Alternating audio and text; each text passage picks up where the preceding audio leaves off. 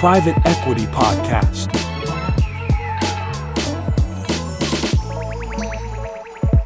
Je suis Antoine Sage et je vous propose de partager un thé avec les personnalités de l'écosystème du private equity.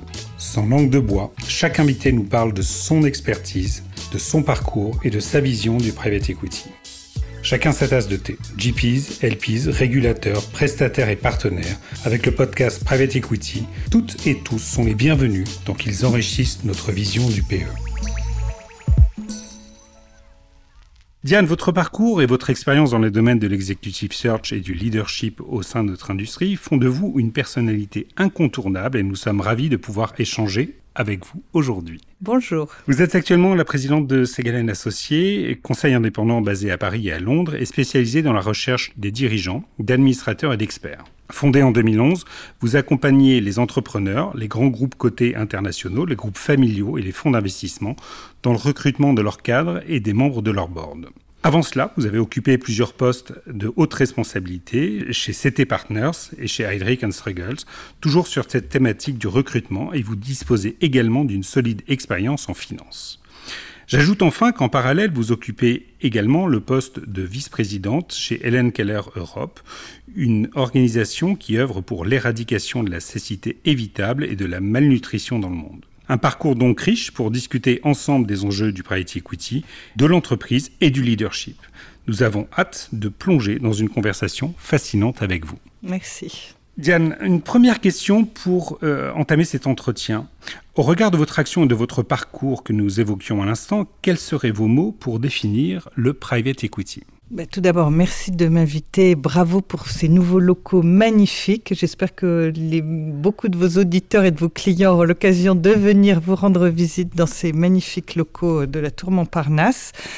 Euh, le private equity, pour moi aujourd'hui, est un acteur incontournable de la vie économique en ce sens où il est le premier employeur en France et donc se substitue à ce qui était l'État, à ce qui était l'entreprise cotée, à ce qui est même l'entreprise familiale, et euh, est un actionnaire qui arrive à un instant donné pour accompagner une entreprise, souvent dans le cadre de sa structuration, de son internationalisation, de sa digitalisation, comme euh, Private Equity Cube euh, est un acteur aujourd'hui incontournable. Et donc, euh, le Private Equity, aujourd'hui, c'est un accélérateur. J'aime beaucoup cette définition. Parlons recrutement sur notre secteur. Quel regard portez-vous sur l'évolution du recrutement dans le private equity de ces dernières années et comment votre cabinet y répond? On parle du private equity, mais on peut parler de l'ensemble du monde de l'investissement alternatif. Ça peut être en venture capital, ça peut être en gros, ça peut être en private equity, mais également en infrastructure et même les fonds de dette. Tout ce qui est un actionnariat alternatif a un impact sur le recrutement. Et l'impact, il se fait à deux niveaux, à la fois pour les sociétés de gestion, donc les investisseurs eux-mêmes, et pour les, dirigeants des entreprises qui ont un actionnariat un petit peu particulier. Alors nous, on a la chance d'intervenir à la fois en amont dans les sociétés de gestion et en aval dans les sociétés de portefeuille. Dans les sociétés de gestion, historiquement, c'était des petits groupes de gens qui étaient principalement des investisseurs au bout d'un moment, on recrutait un CFO parce que vraiment, il fallait bien organiser les choses, où euh, les associés n'arrivaient plus à faire eux-mêmes. Et puis aujourd'hui, on se rend compte à la fois avec la réglementation, à la fois avec la multiplicité des fonds, à la fois parce que les montants sous gestion ont augmenté, que les, les sociétés, finalement, je, dirais un peu pléonasme, une société de private equity est une société comme une autre. Donc, elle a besoin aussi d'un CEO, d'un directeur commercial, d'un directeur financier, d'un directeur ou d'une directrice des, des ressources humaines, et puis de l'équipe d'investissement qui n'est finalement aujourd'hui qu'une partie. Donc, nous, on a vu des vagues euh, de, structuration sur les 20 dernières années. Il y a 20 ans, on recrutait des investisseurs, puis on s'est mis à recruter euh, des gens autour du monde de la finance pour s'occuper notamment du reporting. Et puis, au fur et à mesure de la complexité et des vagues de crise, après la crise de 2008, on a vu des équipes d'operating partners qui sont arrivées pour aider sur le suivi du portefeuille.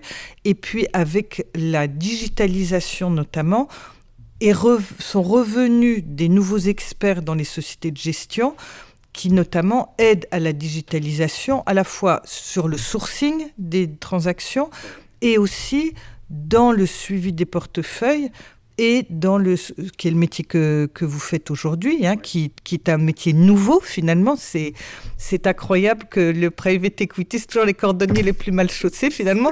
C'est le private equity qui s'occupe, qui, qui s'équipe le plus tardivement d'outils euh, d'outils euh, SaaS pour s'autogérer et puis pour mieux gérer le portefeuille. Donc ça, c'est sur la partie private equity.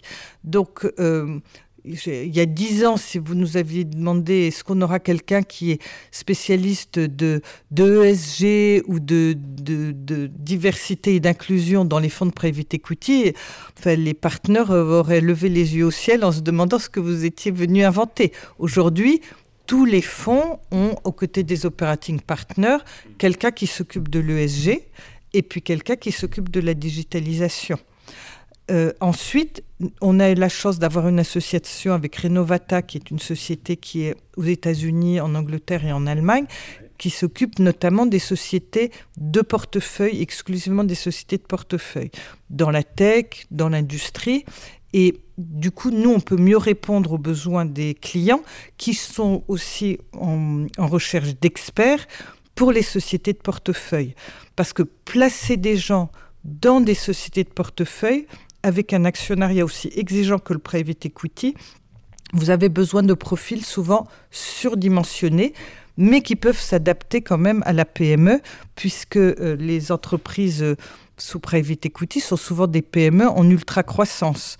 Donc euh, aujourd'hui, nous, on s'est adapté à la complexification du marché en ayant une offre plus large, en ayant cette association avec Renovata et justement en pouvant offrir en fonction des besoins des, solutions adaptées. Là, je suis très contente parce qu'on vient de placer un deuxième euh, CEO d'une société française qui se développe aux États-Unis qui appartient à StarQuest dans le groupe euh, Montefiore.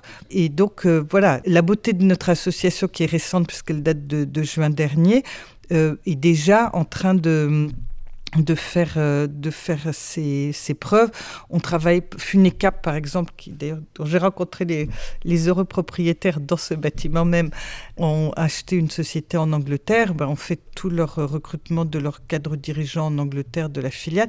Donc aujourd'hui, nous, on a une offre de produits qui est beaucoup plus large et que les grands cabinets ne peuvent pas avoir dans la mesure où euh, on a besoin de cette agilité et de garder cette proximité, cette compréhension de, rythme dont, les fonds de private equity ont besoin.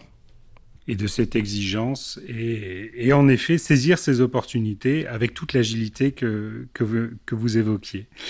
Euh, Diane, pourriez-vous nous en dire un peu plus quant au contexte actuel qui semble contraint et difficile? Nous, notre capacité de survie, c'est la nécessité de s'adapter. Donc, euh, souvent, quand il y a des contextes un peu plus difficiles, les, investisseurs remettent en cause les, les dirigeants des, des, entreprises et quand ils ont investi pour soutenir une équipe dirigeante dans un contexte de marché euh, plutôt favorable, que le marché se retourne, souvent leur instinct, c'est de faire évoluer les équipes dirigeantes, donc de procéder à des changements, notamment euh, au niveau de la direction générale, puisqu'il faut faire rentrer dans des équipes de direction des gens qui, ont, qui savent faire du restructuring, ce qui est souvent pas le cas d'un dirigeant fondateur qui n'a connu qu'une histoire de croissance, etc. Donc nous, aujourd'hui, le, ce qu'on voit, c'est une activité très soutenue, mais des prises de décision qui sont plus lentes. D'accord. Puisque les fonds veulent avoir le choix de pouvoir changer ou pas mhm. des équipes de direction. Donc on fait beaucoup de mapping de, en disant voilà, j'ai investi dans tel secteur, quels sont les cinq dirigeants potentiels euh, qui pourraient remplacer mon CEO si l'activité ne se redresse pas. Et puis d'autre part, euh, on a toujours euh, ce besoin de féminisation des équipes qui est une, une nécessité absolue. Et comme c'est un métier de long terme qui fait grandir les gens euh, en interne. Voilà, les, les, les, les, jeunes femmes qui sont entrées dans ce métier il y a 3, 4, 5, 6 ans commencent juste à peine à éclore. Et donc, euh, euh, ce souci, ce besoin de diversité est aujourd'hui très criant et continue à être une préoccupation des dirigeants de fonds. Pourquoi le private equity, semble-t-il, attire moins de jeunes? Quand on rentre aujourd'hui dans le private equity, nos espérances de gain sont euh, lointaines et incertaines. Alors que statistiquement, ça fait euh, plus de 30 ans que je fais ce métier, euh, il y a 30 ans, les gens voulaient rentrer dans la banque d'affaires parce qu'ils savaient que euh, au bout de 5 ans, ils gagneraient leurs millions de dollars et ils travaillaient 120 heures par semaine, mais euh, ils n'avaient plus d'amis, plus de famille, mais au moins ils avaient, voilà, ils avaient leurs millions de dollars annuels. À la, à la- c'était la beauté de la banque d'affaires à l'époque. Donc, entre-temps, euh, les gens ont voulu faire du VC, donc, euh, puis euh, il y a eu la bulle Internet, et puis euh, j'ai l'impression de faire un peu de dinosaure quand je dis ça. Donc, le private equity, le private equity, à l'origine, n'était pas un métier de jeunes, c'était plutôt un métier de gens seniors. Les gens rentraient dans...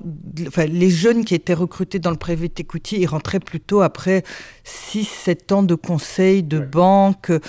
On rentrait pas jeunes diplômés dans le private equity.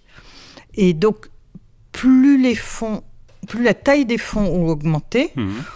Plus on a recruté des gens jeunes et jusqu'avant le retournement de, marché et l'inversion de la courbe des taux, euh, on s'est mis à recruter, notamment les très gros fonds se sont mis à recruter même sur les campus en offrant à des jeunes des contrats en disant vous allez faire un an de banque d'affaires pour apprendre à modéliser et dans un an vous avez votre contrat. D'accord. C'était très agressif. Alors, moins en France qu'en Angleterre ou, ou aux États-Unis, mais à New York et à Londres, on a vu des pratiques de marché complètement folles, Extrêmement agressif, oui. extrêmement agressives. Donc, euh, ça, c'est. Aujourd'hui, le marché du private equity est un marché en crise. hein.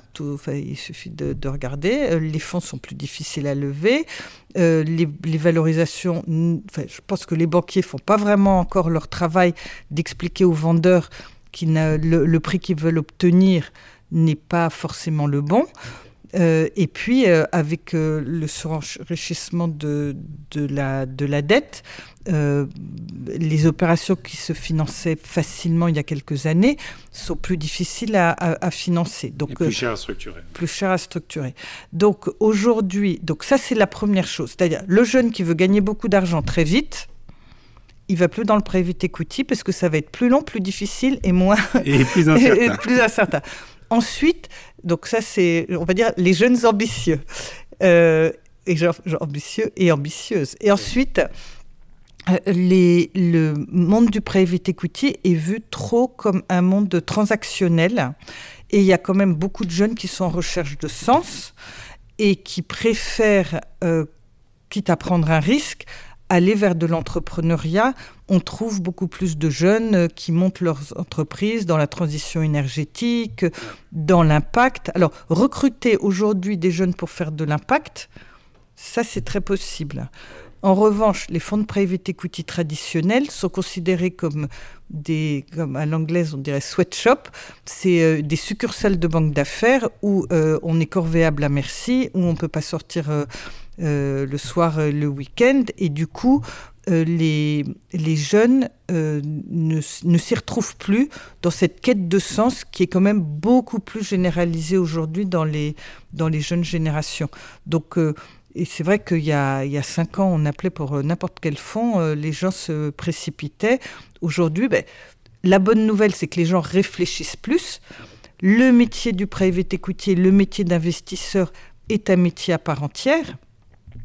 C'est pas une formation. C'est pas on va dans la banque ou on va dans le conseiller en stratégie, qui sont des formations. Le private equity, c'est un métier d'actionnaire et c'est un métier de long terme. Donc moi, je dis, enfin, on- nous on travaille plutôt à partir des niveaux de directeur, donc on travaille pas sur des gens très jeunes, mais quand je suis sollicité par des gens plus jeunes, je les alerte sur le fait qu'ils vont rentrer dans un métier qui sont des métiers à cycle long et qu'il ne faut pas rentrer dans ce métier s'ils n'ont pas l'ambition d'y rester pendant au moins 10 à 15 ans, parce que sinon, ça n'a pas de sens pour eux et ça n'a pas de sens euh, pour le fond qu'ils le rejoignent. Sans cette perspective, ça ne fonctionne pas. Et justement, euh, si nous parlons de, de féminisation, comment jugez-vous l'évolution de la place des femmes au sein du secteur? Alors, il y a beaucoup d'efforts qui ont été faits. D'abord, il y a une prise de conscience qui a été faite. Euh, il y a des organisations qui se sont développées comme Level 20, euh, qui marchent très bien.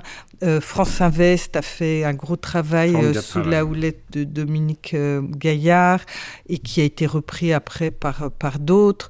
donc, il y a tous des programmes de mentoring aussi euh, qui sont faits, qui sont aujourd'hui bien établis pour euh, ces jeunes femmes qui bénéficient d'un accompagnement. Enfin, je pense que n'importe quel jeune homme ou femme dans ce métier pourrait, devrait pouvoir bénéficier de ce mentoring.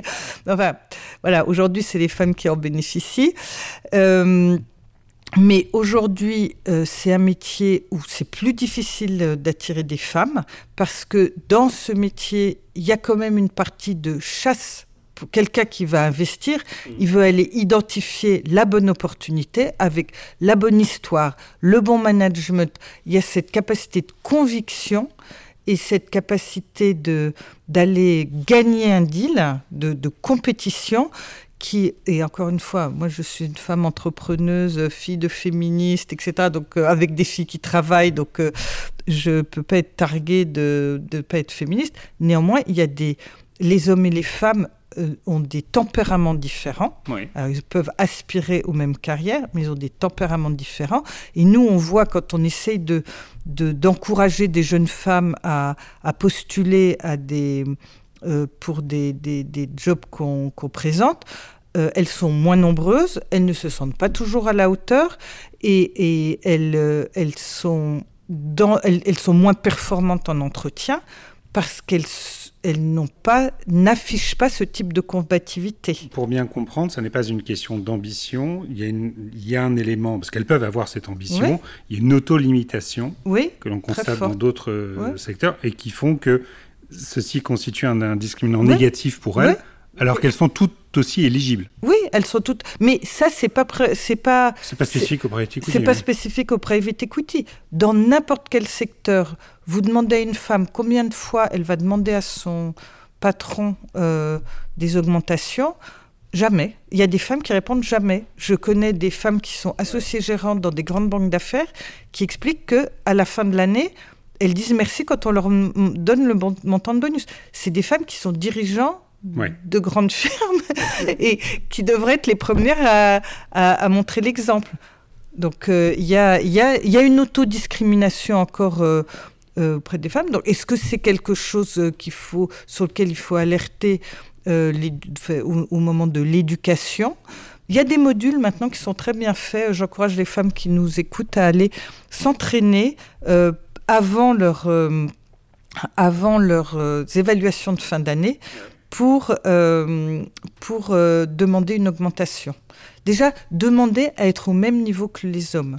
La loi de l'égalité salariale en France n'existe pas, est un leurre et dans le private equity est un leurre. C'est très sérieux. C'est très sérieux. C'est très sérieux. C'est très, très Et ces sérieux. modules sont efficaces. Nous oui, partagerons, oui, nous oui. partagerons les références. Oui, oui, je vous enverrai les références. Après, il suffit de demander. Il suffit d'oser demander. Mais, mais aujourd'hui, aujourd'hui encore, vous regardez les grilles dans les fonds de private equity, il y a une discrimination pour les femmes. Terrible à entendre, mais merci de ce point de vue. Votre activité, euh, Diane, euh, porte sur plusieurs pays et quels sont les enjeux de la dimension européenne et internationale euh, pour le secteur du private equity, selon vous? Alors, le monde de l'entreprise est un monde ouvert sur l'international aujourd'hui. Le private equity est un, un des éléments de cet euh, ordre international, ne fait pas exception. Donc, euh, euh, heureusement, la France finalement est un creuset d'entrepreneuriat. Le fait d'avoir des, entre... des fonds de toute taille aujourd'hui, euh, depuis le small cap euh, jusqu'au large cap en France et des acteurs euh, de, de, de nature différente font qu'on peut créer des champions français et les amener à l'international.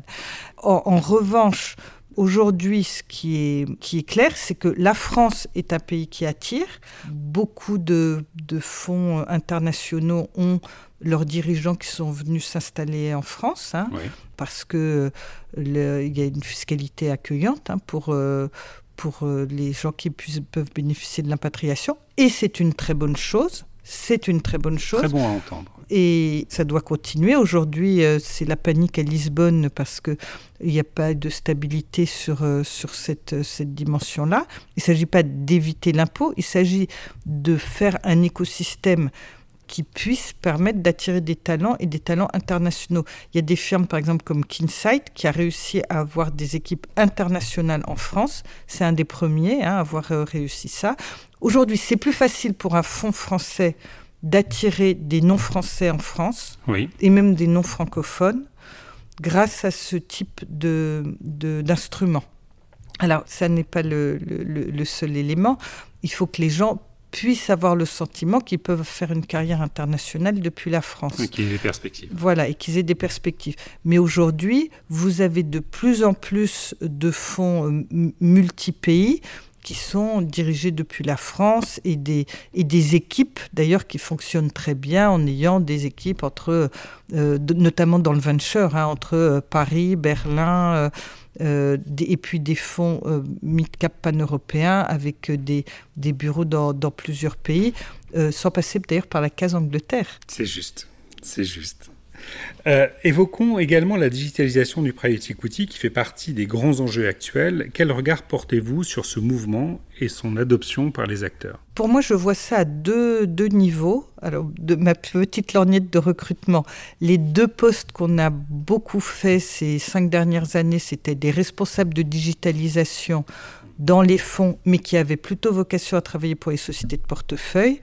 Et puis au sein des investor relations et du marketing, des spécialistes de, on va dire, du client servicing, qui pour le coup avaient plus vocation à servir les LP en, en mettant en place un client service qui soit un client service des temps modernes, avec euh, cette nécessité aujourd'hui que les, les, les clients LP euh, ont comme euh, reporting, au-delà de la législation euh, de la CPR et de, de l'AMF, le, le client service est devenu aujourd'hui partie intégrante de l'offre. Il s'agit plus seulement de faire des bons deals, il s'agit que pour les investisseurs, il y ait une transparence dans le reporting, il y ait une compréhension des évolutions de la, de la valorisation des portefeuilles. Et les investisseurs, ils sont prêts à avoir des mauvaises nouvelles. Ce qu'ils n'aiment pas, c'est de ne pas avoir de nouvelles. Oui. Donc euh, la digitalisation qui, au début, s'était portée plutôt sur ben, aider des entreprises du portefeuille de taille moyenne qui n'avaient pas eu une stratégie digitale compte tenu de leur taille. Oui. Donc euh, la digitalisation bénéficie aussi aux sociétés de, de, de private equity. Et en effet, quand on, écoute avec attention les investisseurs, notamment institutionnels, euh, il est clair qu'il y a une, ils constatent un écart euh, considérable entre les produits cotés euh, qui peuvent faire l'objet de leur allocation et le private equity, dont, dont ils reconnaissent les qualités intrinsèques. Leur message est de dire le reporting trimestriel à minima sous forme de documents PDF, ça marche plus. Oui. Oui. J'ai besoin de plus. Oui, et d'autre part, euh, aujourd'hui, les... dans le côté euh, les, les, c'est les entreprises aujourd'hui, la, la, charge repose sur les entreprises de fournir des moyens de transmission des informations que les gérants peuvent traiter en direct. Et moi, je parle beaucoup à des, des LPs parce qu'on travaille aussi beaucoup sur le fond de fond, sur le secondaire, c'est aussi des métiers dans lesquels on intervient.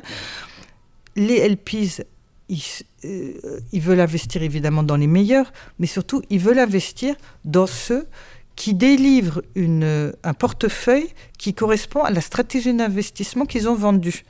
À la limite, entre deux fonds euh, qui ont la même stratégie d'investissement, celui qui aura surperformé mais qui sera sorti de sa stratégie initiale sera pénalisé par rapport à celui qui aura délivré sa stratégie initiale.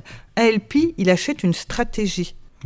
Donc la vision de, de, Wall Street, Oliver Stone, Great is Good, euh, on sort enfin de, de cet environnement-là. Il est question d'allocation ouais. et il faut se tenir à cette allocation et le LP souhaite s'assurer que le contrat initial, son mandat initial, est parfaitement respecté et qu'il dispose de toutes les informations en transparence pour pouvoir euh, justement lui permettre à son tour de consolider ces informations, tant en termes financiers qu'extra-financiers, Ouais. pour pouvoir pleinement à la fois suivre son portefeuille existant, mais réaliser ses arbitrages futurs. Absolument. Et puis euh, aujourd'hui, enfin, on parle beaucoup du marché secondaire qui, qui s'amplifie. Euh, ça va être une réalité, euh, puisque nous, on ne sent pas encore complètement la crise. hein, donc, même si euh, ça fait longtemps qu'on l'annonce, bon, si la crise finit par arriver, il y aura des ventes de portefeuilles en secondaire et des choses qui peuvent être tout à fait massives. Seront mieux valorisés les portefeuilles qui sont plus transparents. C'est très très juste. Pour finir, Diane, sur une question plus personnelle et plus légère, auriez-vous le souvenir d'un moment fort, euh, ou même franchement incongru dans cette industrie que vous accepteriez de partager avec nous? Alors, vous savez, mon métier repose sur la confidentialité. hein, donc, euh, Nous pouvons caviarder. les- donc euh, ce que je peux vous raconter, c'est l'histoire d'un dirigeant d'un fonds qui, la première fois qu'il a reçu son carré d'Interest, a été voir son directeur financier en se disant que euh, le directeur financier s'était trompé, que c'était trop d'argent. et c'était très mignon parce que c'est quelqu'un qui a fait toute sa carrière dans le private equity, qui dirige aujourd'hui un fonds à Londres et qui a très bien compris après comment marchait le carré d'intérêt et la valorisation d'un GP. Mais la première fois qu'il a reçu un fonds, il n'avait pas compris en fait ce que c'était que le carré d'intérêt. C'est merveilleux. Donc ça, je, et je dois dire que c'est quelqu'un qui a été très généreux après avec ses associés, mais euh, j'avais trouvé charmant que même avec le recul du temps, il, il garde cette candeur. voilà, et donc j'espère, c'est private equity est un beau métier quand c'est bien fait. Ouais. Et effectivement, avoir la responsabilité du développement d'une entreprise, d'un groupe euh, de- d'entrepreneurs, de- d'une collectivité sur un secteur, les, fonds de private equity ont une responsabilité énorme. Donc, il ne faut pas que les gens soient là pour faire de l'argent à court terme. Il faut que les gens soient là en acceptant de pas toujours optimiser leur, euh, leur sortie, mais en étant juste, en étant juste vis-à-vis de l'argent qu'ils peuvent faire. N'oublions pas qu'ils remboursent leurs dettes euh, avec euh, les cash flows de la société qui- qu'ils ont acheté. Donc, il faut que les, il faut une certaine éthique personnelle et il faut qu'on voit que finalement, ceux qui gagnent le plus, c'est ceux qui se sont bien tenus dans la durée. Donc, donc moi, mon message, hein, qui est peut-être euh, un peu, un peu rétrograde aujourd'hui, c'est cette, euh, pour attirer les jeunes, pour attirer les femmes, pour attirer même les investisseurs. euh, il faut savoir respecter cet équilibre et pas juste essayer d'optimiser à court terme euh, sa plus-value. euh, D'avoir une boussole morale euh, exactement. fonctionnelle. Garder cette boussole morale. Et pour nous, c'est ce qui nous différencie du hedge fund, c'est ce qui nous différencie. Et c'est ce qui. Le private equity doit être considéré comme un, ac- comme un actionnaire désirable.